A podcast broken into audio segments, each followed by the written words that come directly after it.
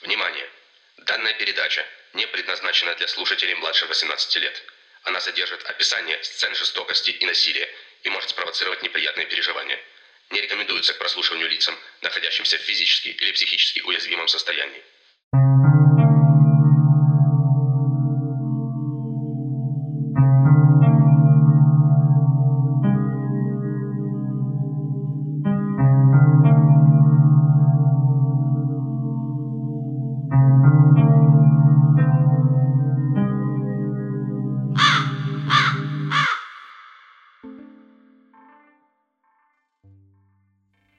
«2003 год был для Бритни Филлипс очень удачным. 17-летняя девушка получила стипендию, о которой мечтала еще со средних классов школы, и отправилась изучать химию в Экерт колледж в Сент-Питерсберге, штат Флорида. Бритни была родом из Талса, штат Оклахома, и теперь ей впервые предстояло жить одной в двух тысячах километрах от дома. Но оно того стоило – Колледж считался одним из лучших. Много лет назад там училась мать Бритни. Бритни решила изучать химию после того, как от рака скончалась ее любимая бабушка. Девочке было тогда 14 лет, и она поняла, что должна найти лекарство от страшной болезни. Никто не должен проходить через то, через что прошла ее бабушка – Бритни уехала в колледж в августе 2003 года и с головой погрузилась в новую студенческую жизнь. Она не только блестяще успевала по всем предметам, но и работала официанткой в ресторане морепродуктов, чтобы полностью себя обеспечивать. Бритни знала, как тяжело было ее матери одной воспитывать их с братом – Девушка не хотела просить у нее денег и делала все возможное, чтобы тратить поменьше и зарабатывать побольше. В планах была покупка автомобиля и дорогостоящего оборудования для проведения химических экспериментов. Несмотря на успешное начало новой жизни, к концу первого курса Бритни стала тосковать по дому. Она скучала по старым друзьям, по смене сезонов, по брату – и больше всего по матери, с которой была очень близка. Приступы тоски бывали такими сильными, что отпадала охота выходить из дома и вообще что-нибудь делать. Учеба вот-вот грозилась покатиться под откос. С трудом окончив первый курс, Бритни приняла нелегкое решение. Она вернется домой и продолжит учебу там – да, тот колледж не такой сильный, как этот, зато она будет дома, ближе к матери и ко всему, к чему привыкла. И мать Бритни, Мэгги, и ее старший брат Джошуа полностью поддержали это решение. Джошуа пообещал разузнать о переводе в местный колледж. Он как раз там учился. А Мэгги пообещала помочь с поисками квартиры.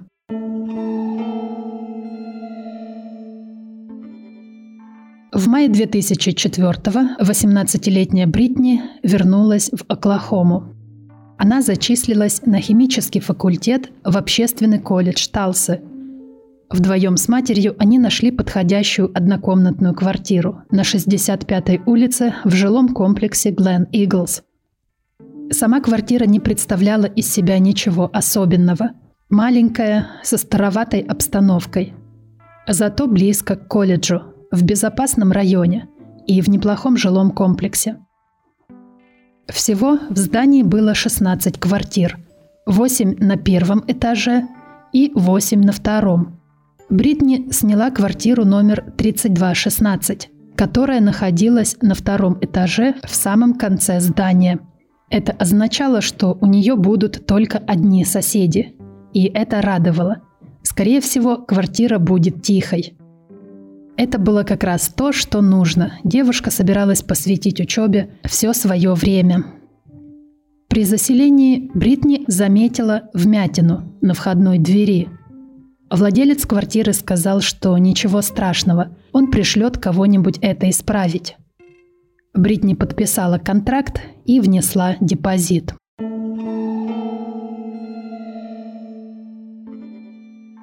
С наступлением осени и, соответственно, нового учебного года у Бритни началась насыщенная, яркая жизнь.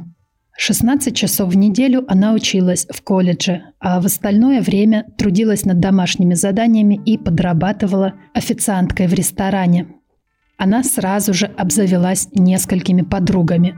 Маленькая квартирка Бритни стала чем-то вроде пункта встреч, где собирались вместе, чтобы поучиться или просто весело провести время. В 18 лет не у всех бывает отдельное жилье – и часто возникает щекотливая ситуация, когда юным влюбленным негде уединиться. Подруги иногда просили Бритни позволить у нее переночевать. Разумеется, имелись в виду ночевки с бойфрендами. И когда у Бритни бывали ночные смены в ресторане, она с легкостью отдавала ключи подругам. Каждые выходные Бритни проделывала двухчасовой путь, чтобы навестить мать. Мэгги жила в небольшом оклахомском городке Чендлер и работала там психотерапевтом в женской тюрьме строгого режима. Примерно в то же время Бритни начала ходить на свидания. Девушка была не только умна, но и хороша собой. Белозубая улыбка, чистая гладкая кожа, роскошные темно-русые кудри с золотым отливом. В школьные годы Бритни даже подрабатывала фотомоделью – Однако вынуждена была бросить это занятие, когда осознала, насколько оно энергозатратно. Бритни хотела полностью сосредоточиться на учебе. Разумеется, от парней у нее не было отбоя. Но она хотела найти кого-то, с кем будет интересно, с кем возникнет душевная близость. Однажды она пошла на свидание с тюремным охранником, которого впоследствии описывала матери как слегка странноватого – Парень был чересчур навязчив. Когда она сказала, что больше не хочет видеться, он продолжал ее преследовать. Бритни пришлось заблокировать его номер, чтобы прекратились бесконечные звонки. Мэгги слегка волновалась о дочери. Поиски партнера в таком нежном возрасте – дело непростое. Мать хотела, чтобы дочь избежала разочарований и разбитого сердца – и, наверное, еще больше венерических заболеваний и нежеланной беременности. Когда у Бритни наконец появился постоянный парень, Мэгги испытала облегчение. Однажды дочь даже привезла его с собой на еженедельную встречу с матерью. Парень был симпатичный, с хорошими манерами и очень понравился Мэгги. В конце сентября у Бритни случился приступ сезонной аллергии – это было в понедельник, 27 сентября. Девушке стало так плохо, что она отпросилась с учебы и пошла в больницу. Она просидела в ожидании приема в коридоре целых три часа, но в тот день доктор не смог ее осмотреть. Расстроенная и раздраженная, Бритни пошла домой. По дороге она позвонила матери и пожаловалась на ситуацию. Мэгги посоветовала ей лекарства и попросила не беспокоиться – она договорится со знакомым врачом, который осмотрит Бритни в Чендлере, когда она приедет на выходные. Бритни согласилась и сказала, что сейчас пойдет не домой, а в колледж. Она еще успевала на вечерние лекции. Не хотелось, чтобы день прошел совсем впустую. Но как только занятия окончатся, она тут же поедет домой. Больше всего на свете девушке хотелось принять горячий душ и выпить лекарство, которое посоветовала мать. Возможно, случится чудо, и тошнотворная аллергия отступит хотя бы на пару часов. После этого разговора Бритни села в машину, съездила за подругой, которая жила далеко от колледжа, и вместе они поехали на вечерние лекции – по пути в колледж Бритни позвонила брату Джошуа, и они поболтали ни о чем минут пять. После занятий Бритни отвезла подругу домой и поехала к себе.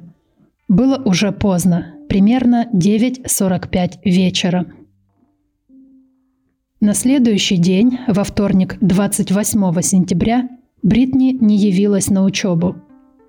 Ее подруги подумали, что это крайне необычно – но потом вспомнили про ее жуткую аллергию и предположили, что ситуация ухудшилась. В тот же день Мэгги пыталась дозвониться до дочери, но ее телефон не отвечал и переключался на голосовую почту. Мэгги оставила сообщение с просьбой перезвонить.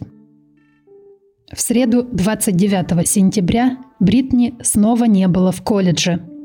Матери она так и не перезвонила, и обеспокоенная Мэгги оставила еще одно сообщение. Когда Бритни не пришла на учебу и в четверг, 30 сентября, ее подруги стали волноваться. Еще никогда Бритни не пропускала сразу несколько дней учебы. Одна из подруг, девушка по имени Эмма, сообщила, что после учебы сходит навестить Бритни. Вечером после занятий Эмма отправилась в жилой комплекс Глен Иглс. Поднимаясь по лестнице, она решила позвонить своему отцу, который был окружным прокурором с полицейским прошлым. Эмма подошла к двери и постучала. Никто не отвечал. Она подергала дверную ручку.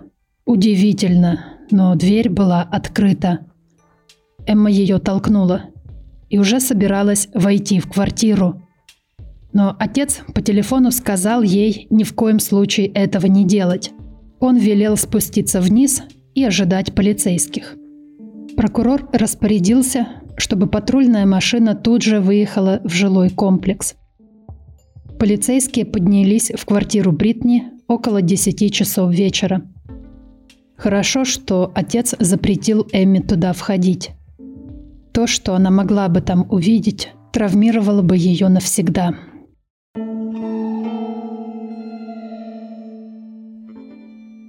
Когда двое офицеров вошли в квартиру Бритни, внутри все выглядело как обычно. Но в спальне была совсем другая картина. Здесь царил беспорядок. Постель и подушки валялись на полу. Там же, на полу, лежало тело Бритни. Девушка была мертва. Она была одета в майку и шорты, но одежда сидела на ней как-то странно. Было похоже, что ее переодевали после смерти – Офицеры вызвали подкрепление и оклеили квартиру желтой лентой.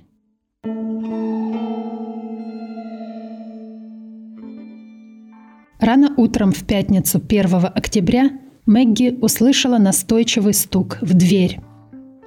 Она открыла и увидела на пороге своего дома незнакомого офицера. Сначала женщина подумала, что это как-то связано с ее работой в тюрьме – но офицер представился и сообщил, что вчера ночью в Талсе обнаружили труп ее дочери. Мэгги быстро оделась, села в машину и поехала в Талсу, которая находилась в 100 километрах от Чендлера. Мэгги припарковалась у жилого комплекса Глен Иглс и побежала на второй этаж, в квартиру дочери. Однако полицейские запретили входить. В помещении работали криминалисты – Обезумевшая от горя мать поехала в морг, надеясь увидеть дочь там. Но и там ее не пустили к Бритни, потому что ее еще не осмотрел патологоанатом. Все, что осталось Мэгги, это сесть на скамейку в пустом, холодном коридоре под дверью кабинета патологоанатома и ждать. Так она была ближе всего к своей дочери. Ей почему-то казалось, что Бритни – еще может понадобиться ее помощь. Как не уговаривали сотрудники морга ее уйти, Мэгги просидела в том коридоре несколько суток.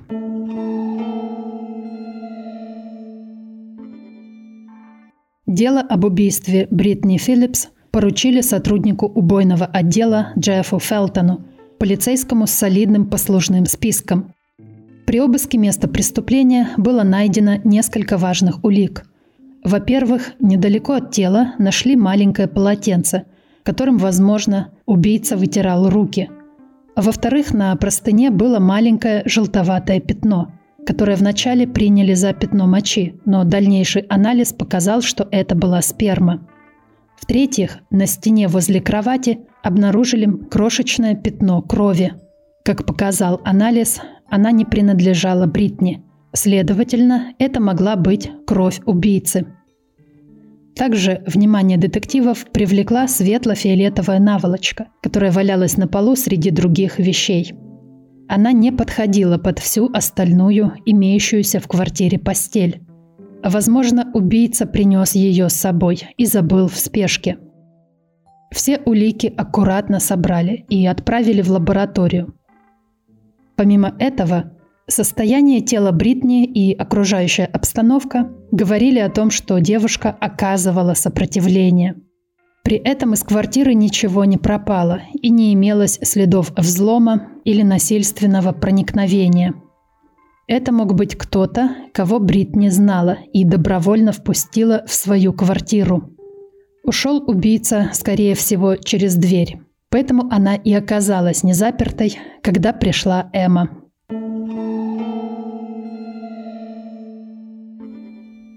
Аутопсия показала, что Бритни была убита после прибытия домой в промежутке между 10 часами вечера в понедельник и 7 часами утра во вторник.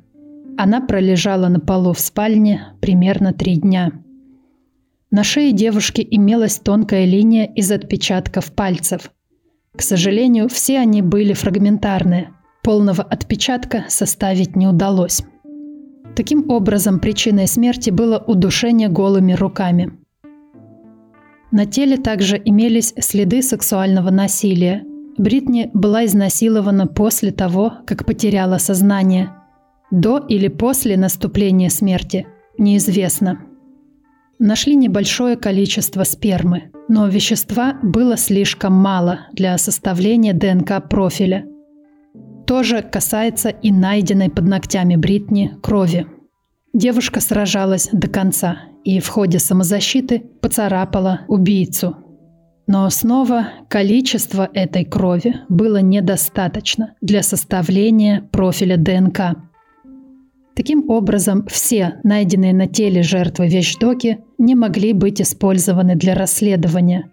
Оставалось полагаться лишь на пятно спермы на простыне и пятно крови на стене в спальне. И эта надежда на косвенные улики обойдется следствию очень дорого. Но об этом чуть дальше. Мэгги не позволяли увидеть тело дочери до самого дня похорон – в понедельник, 4 октября, в часовне Израиль в Талсе прошла церемония прощания с Бритни Филлипс. По трагическому совпадению, это был ее день рождения. Девушке должно было исполниться 19 лет.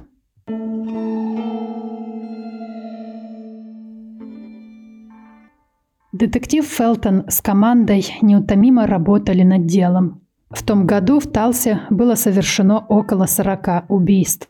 Однако немногие из них сопровождались изнасилованием. Наследователей давили высокие ожидания общественности.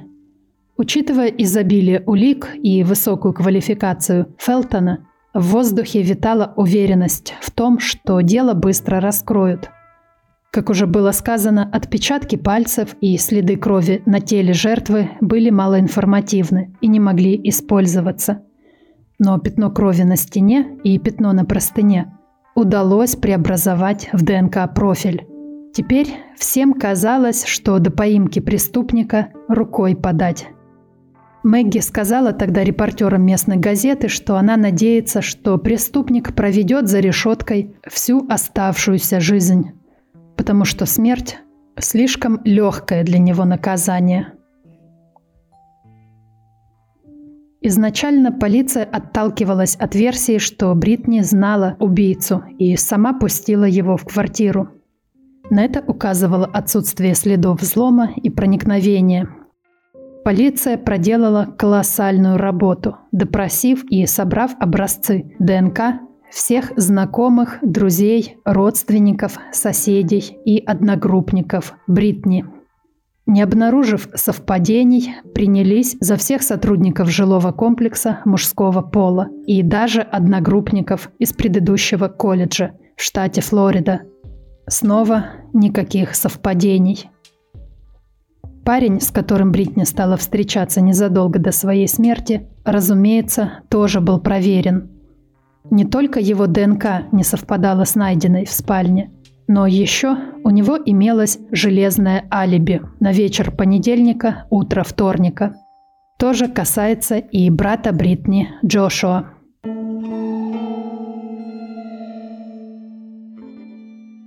После того, как все эти действия ни к чему не привели, следователи расширили круг подозреваемых. Возможно, Бритни не знала своего убийцу. Стали проверять всех живущих в Талсе бывших заключенных, которые сидели за сексуальные и насильственные преступления.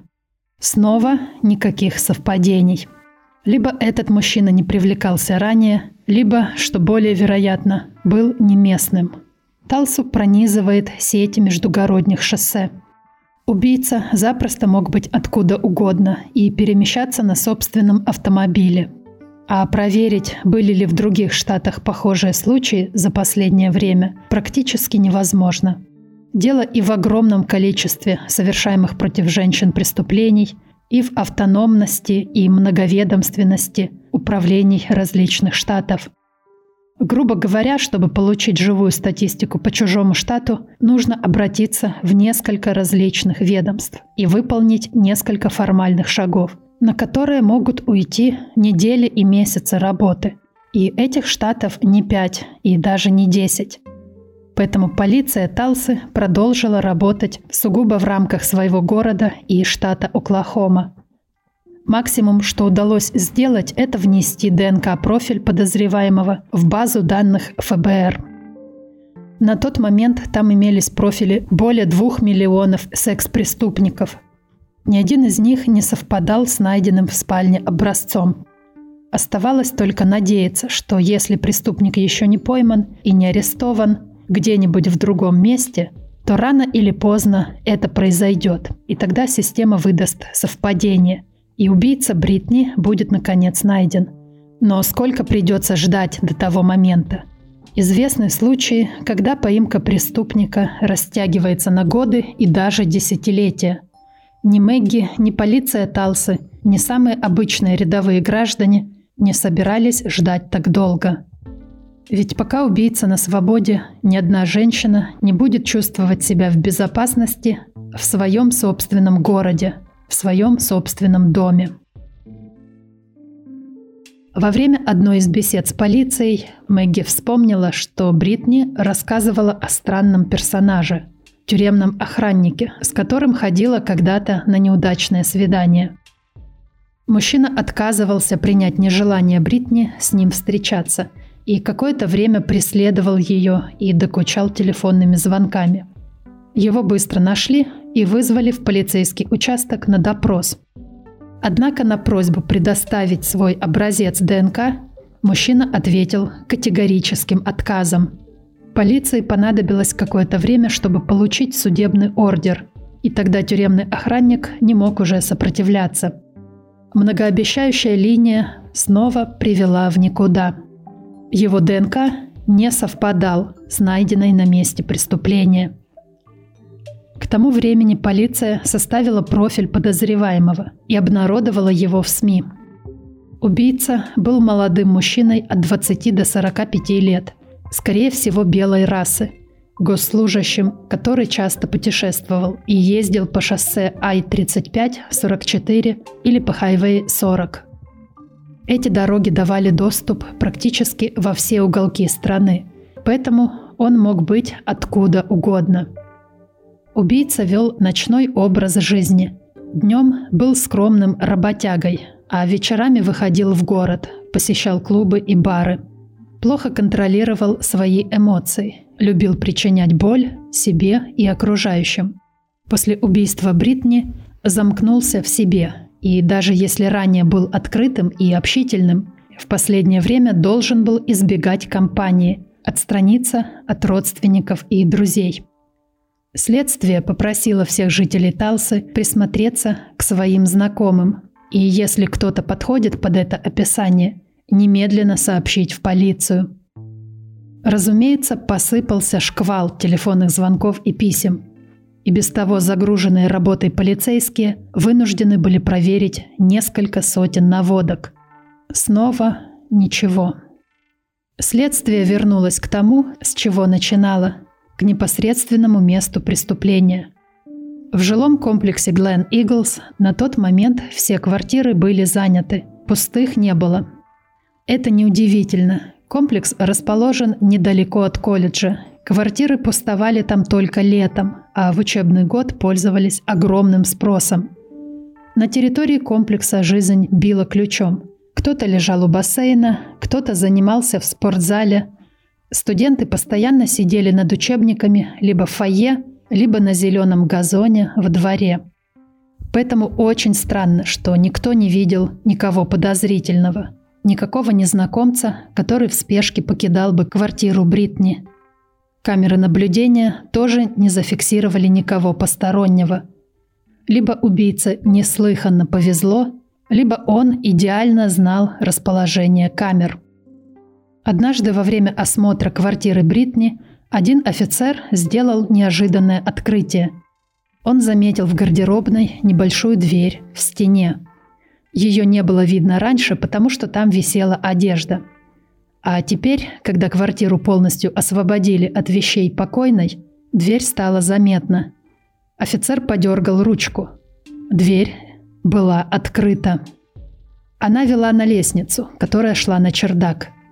Этот чердак представлял собой длинное пустое помещение без окон с очень низким потолком.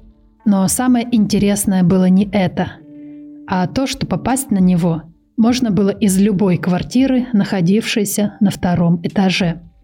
Таких квартир, как мы помним, было восемь. И в каждой из них в чулане имелась такая же дверца, которая вела на этот чердак. Если убийца проник в квартиру Бритни через эту дверцу, это могло бы объяснить отсутствие следов взлома и проникновения.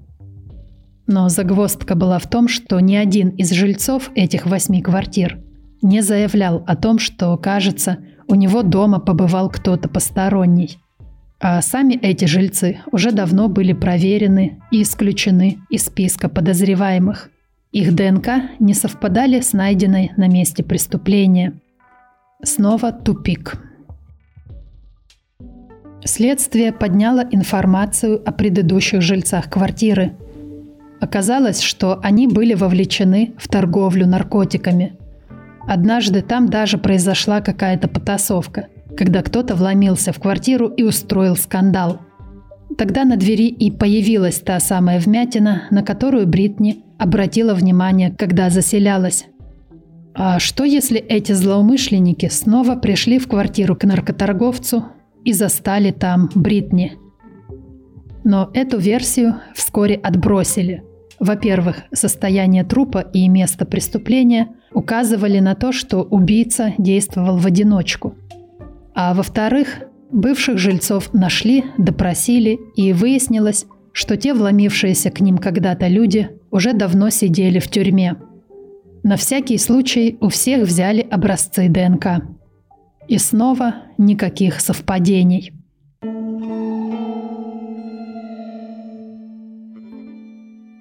Недели шли без каких-либо новостей по делу. Жители начинали ощущать тревогу и разочарование. Местная репортерша криминальной хроники Лори Фулбрайт написала, что за все годы ее работы никогда не случалось такого, чтобы невовлеченная в преступность 18-летняя девушка была изнасилована и убита у себя дома, и полиция так долго не могла раскрыть это преступление. Справедливости ради стоит заметить, что полиция вовсе не бездействовала – Фелтон и его команда работали сверхурочно, без выходных, иногда без сна в течение двух-трех суток. К тому моменту они допросили и собрали ДНК-образцы более тысячи мужчин. Но, как ни старалось следствие, раз за разом оно упиралось в глухую бетонную стену. Казалось, все ходы исчерпаны, идти больше некуда. Дело стало остывать. Мать Бритни Мэгги видела, куда все идет, и ее это не устраивало. Она делала все, чтобы поддерживать интерес общественности и сохранять дело на виду. Мэгги давала многочисленные интервью, создала сайт и страницы в соцсетях, посвященные убийству Бритни.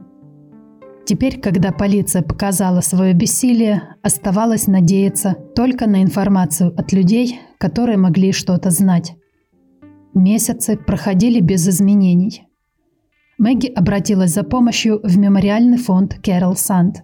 Фонд был основан родителями Кэрол Санд, убитой в Национальном парке Калифорнии в 1999 году. Кэрол отдыхала там с 15-летней дочерью Джули и ее подругой, 16-летней аргентинской студенткой по обмену Сильвиной Пелоссо. Все трое были убиты. Фонд занимается сбором средств и предоставлением денежных вознаграждений за помощь в расследовании убийств женщин и детей. Рассмотрев просьбу Мэгги, они согласились выделить 5000 долларов за любую информацию о преступнике. Награда действовала в течение шести месяцев. Комитет по борьбе с преступностью штата Оклахомы добавил к сумме еще тысячу долларов – 16 августа 2005 года провели пресс-конференцию, на которой объявили об этой награде и условиях ее получения. После этого в полицию поступило несколько звонков, но все они в конечном счете привели в никуда. В конце сентября была годовщина убийства. Мэгги поделилась с репортерами своей болью и чувством беспомощности и разочарования. Она сказала, цитата, как только у нас рождаются дети, в голове тут же появляется целый рой самых черных мыслей. А что если случится то? А что если случится это? Мы представляем самое худшее и надеемся, что наших детей это минует. С моей Бритни это самое худшее произошло.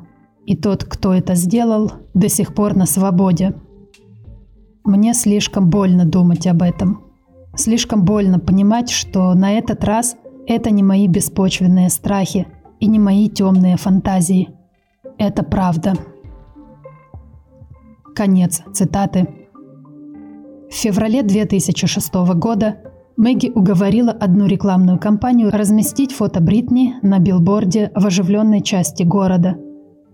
Чтобы расширить осведомленность, Билборды перемещали в разные места города каждые три месяца в течение года. На рекламном щите фото Бритни и надпись «Мой насильник и убийца до сих пор на свободе». Ниже написан телефон полиции и линии доверия. Фонд Кэрол Санд согласился продлить действие награды. Все были уверены, что тактика с билбордами сработает, и вот-вот следствие получит тот недостающий фрагмент информации, который расставит все по местам и поможет найти убийцу. Увы, эти ожидания снова оказались напрасны. В сентябре 2007 на третью годовщину убийства полиция опять собрала пресс-конференцию.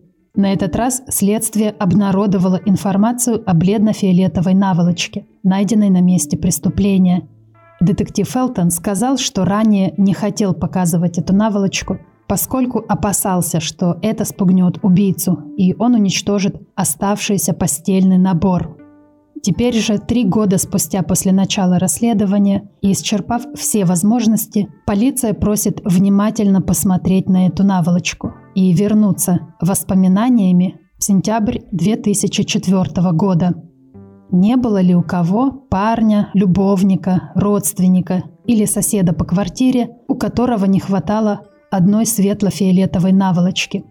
Отличительными признаками были небольшие круглые пятна от отбеливателя на одной стороне. Очень маловероятно, что убийца вел отшельнический образ жизни. Скорее всего, у него были близкие люди, и кто-то мог знать, как выглядят его постельные наборы. К сожалению, эти призывы остались безответными. Никто не обратился в полицию с воспоминаниями о светло-фиолетовой наволочке. Здесь я немного отвлекусь и скажу, что эта история произвела на меня такое сильное впечатление, что теперь я стараюсь запоминать все постельное белье, которое попадается мне на глаза.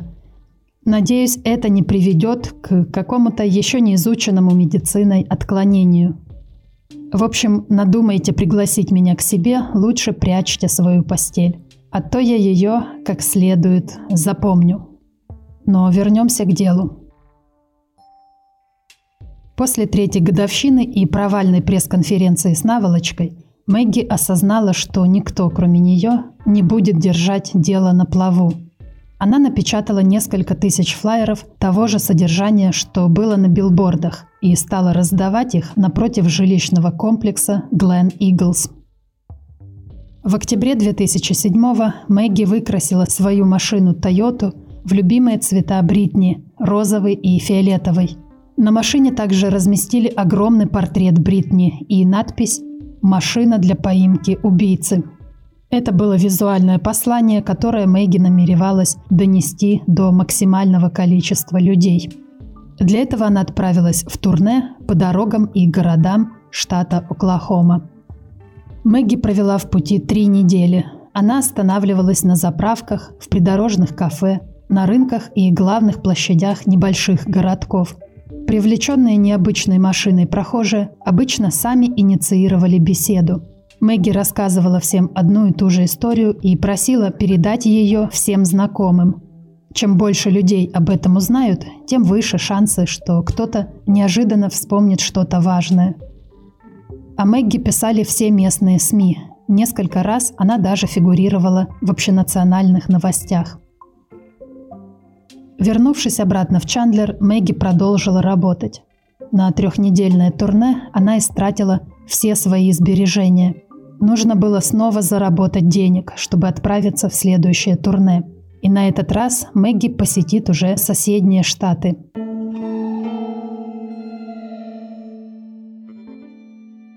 На момент убийства Бритни только 15 штатов Америки имели закон, по которому образец ДНК берется у каждого арестованного по делам о секс-преступлениях и убийствах.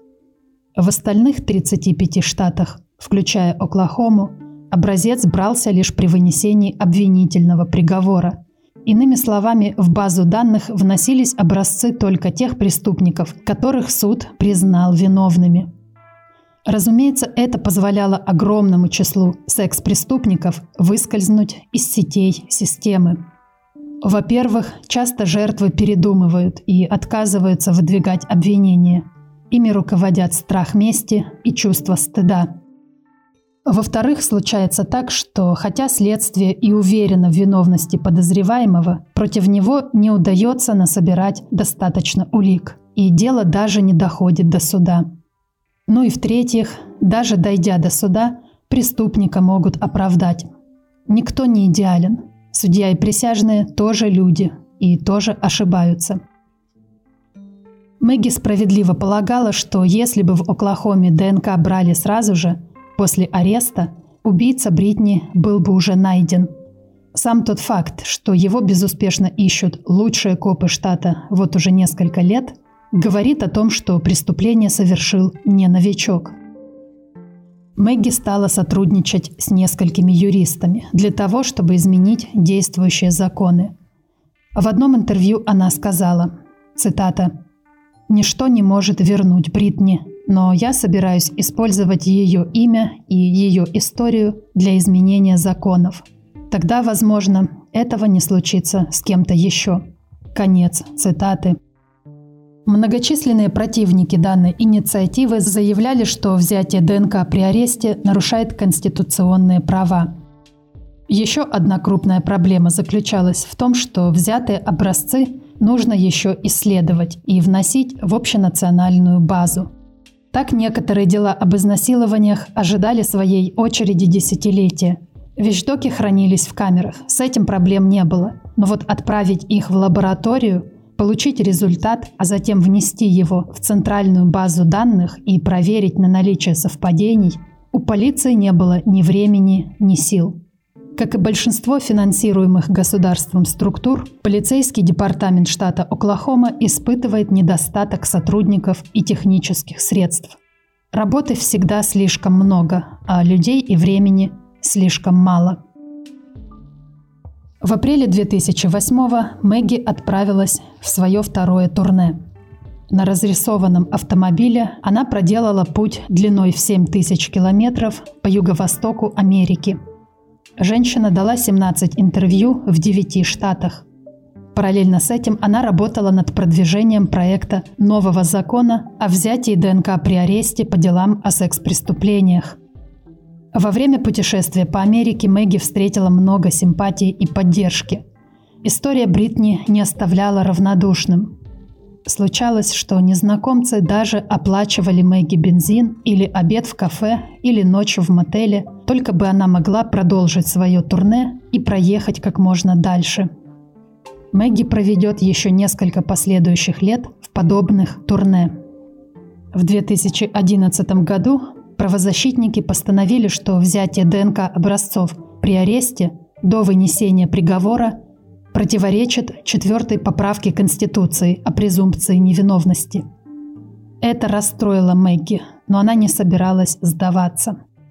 В следующем году Верховный суд США постановил, что взятие ДНК при аресте не является нарушением частной неприкосновенности. В течение последующих лет другие штаты также поддержали эту инициативу и стали вводить у себя закон о взятии образца ДНК при аресте.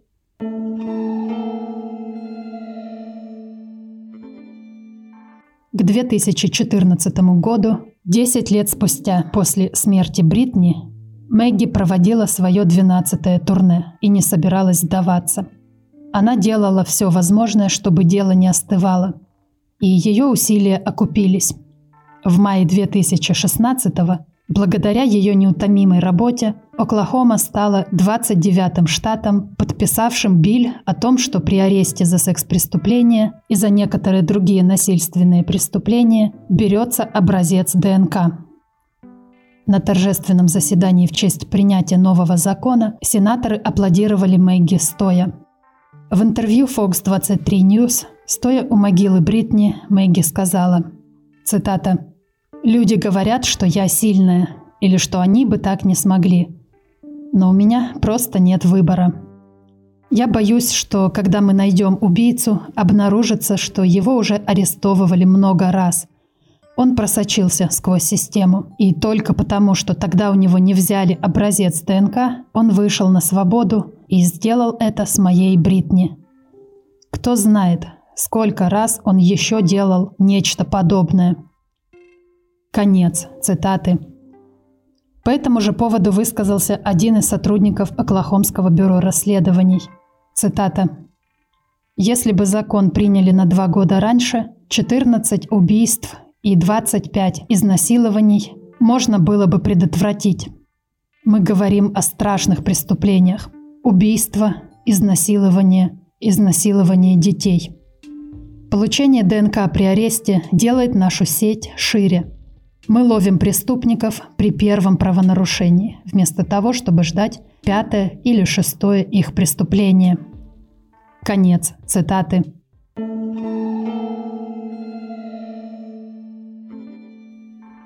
В начале 2018 года, почти 14 лет спустя после убийства Бритни, в мире криминалистики произошел технический прорыв – с помощью фенотипирования теперь можно было составить изображение внешности человека по ДНК-профилю.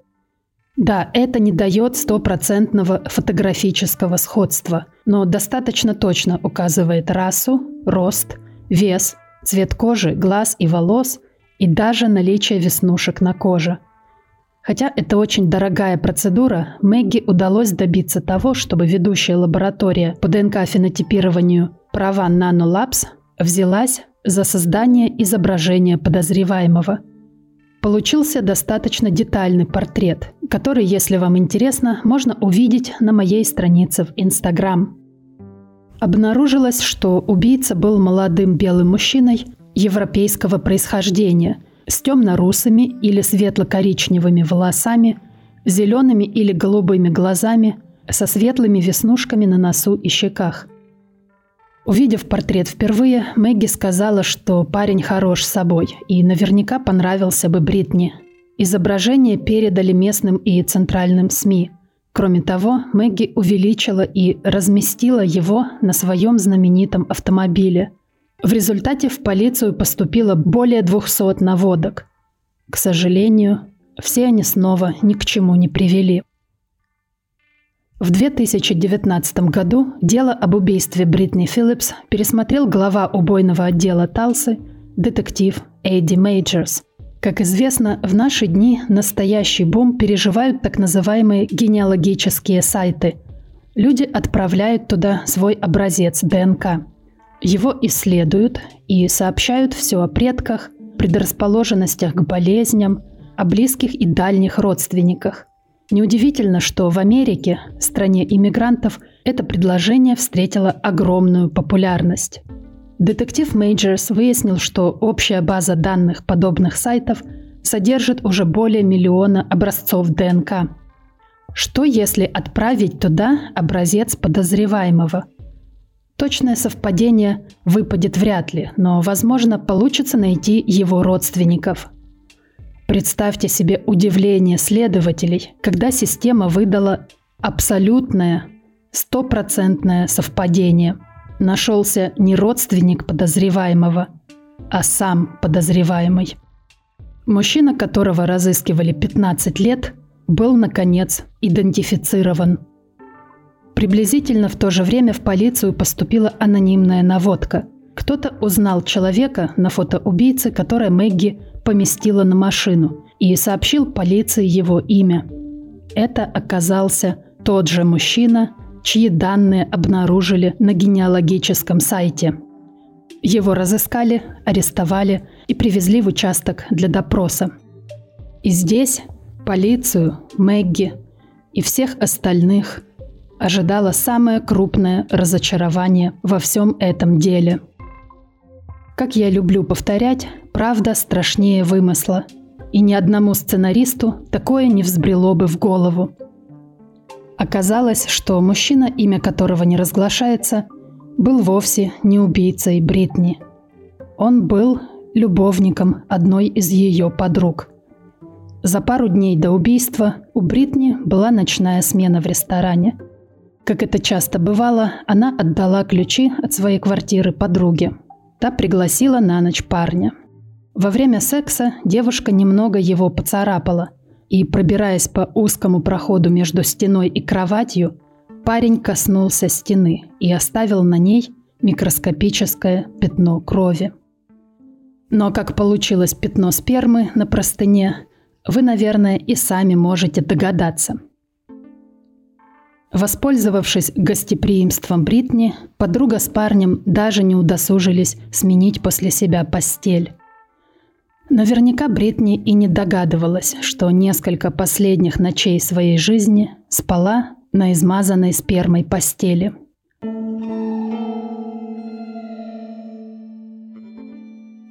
Известие об этом открытии шокировало и опустошило Мэгги. 15 лет поисков и надежд привели в никуда. В одном интервью женщина призналась, что постарела на 10 лет – когда услышала о смерти дочери, и на 20, когда услышала об этом. Кроме этого образца ДНК, у следствия больше нет никаких серьезных улик. Как мы помним, ни следы на шее Бритни, ни кровь под ее ногтями не могут быть использованы. Похоже, что решить эту загадку поможет только чудо. Детектив Мейджерс отказывается сдаваться – он провел бесконечное количество часов над делом Бритни. Возможно, что-то где-то упустили, крошечную деталь, которая все объяснит. Мейджерс повторно допросил мужчин, которых годы назад исключили из следствия на основании анализа ДНК, который, как оказалось, не имел к делу никакого отношения. К сожалению, многие из тех людей за 15 лет покинули пределы штата и даже страны. Связаться с ними у следствия нет никакой возможности. Что касается Мэгги, то после провала с ДНК-фенотипированием она быстро пришла в себя и продолжила свои турне. На данный момент женщина преодолела расстояние в 390 тысяч километров, посетила 48 штатов и сменила 20 автомобилей – она активно дает интервью и ведет страницы в соцсетях. История и фото Бритни знакомы уже бесчисленному количеству рядовых американцев. Мэгги сказала, что остановится лишь в двух случаях. Или тогда, когда поймают убийцу, или тогда, когда она умрет.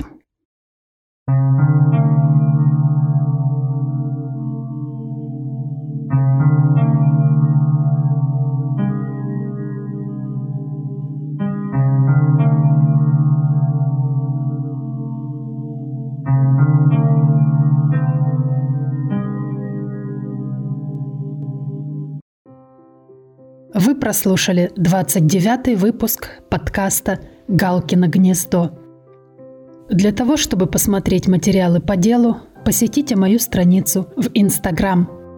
Вопросы и пожелания можно присылать туда или на почту галкино гнездо собака gmail.com. Если вам понравился этот подкаст и хочется больше выпусков, милости прошу на мой Patreon. Каждого первого числа там неизменно появляется новый эксклюзивный эпизод. Все ссылки в описании подкаста. Спасибо за ваши лайки и комментарии. Также благодарю неонового демона, присоединившегося недавно к моему патреону. Ваша материальная поддержка вдохновляет и приближает тот день, когда я смогу, наконец, купить все необходимое оборудование, чтобы этот подкаст вышел на новый уровень. Надеюсь, у вас все хорошо. Ровно через 10 дней настраивайтесь на мою волну и слушайте механический голос. А до тех пор берегите себя и своих близких. Ваша Галка.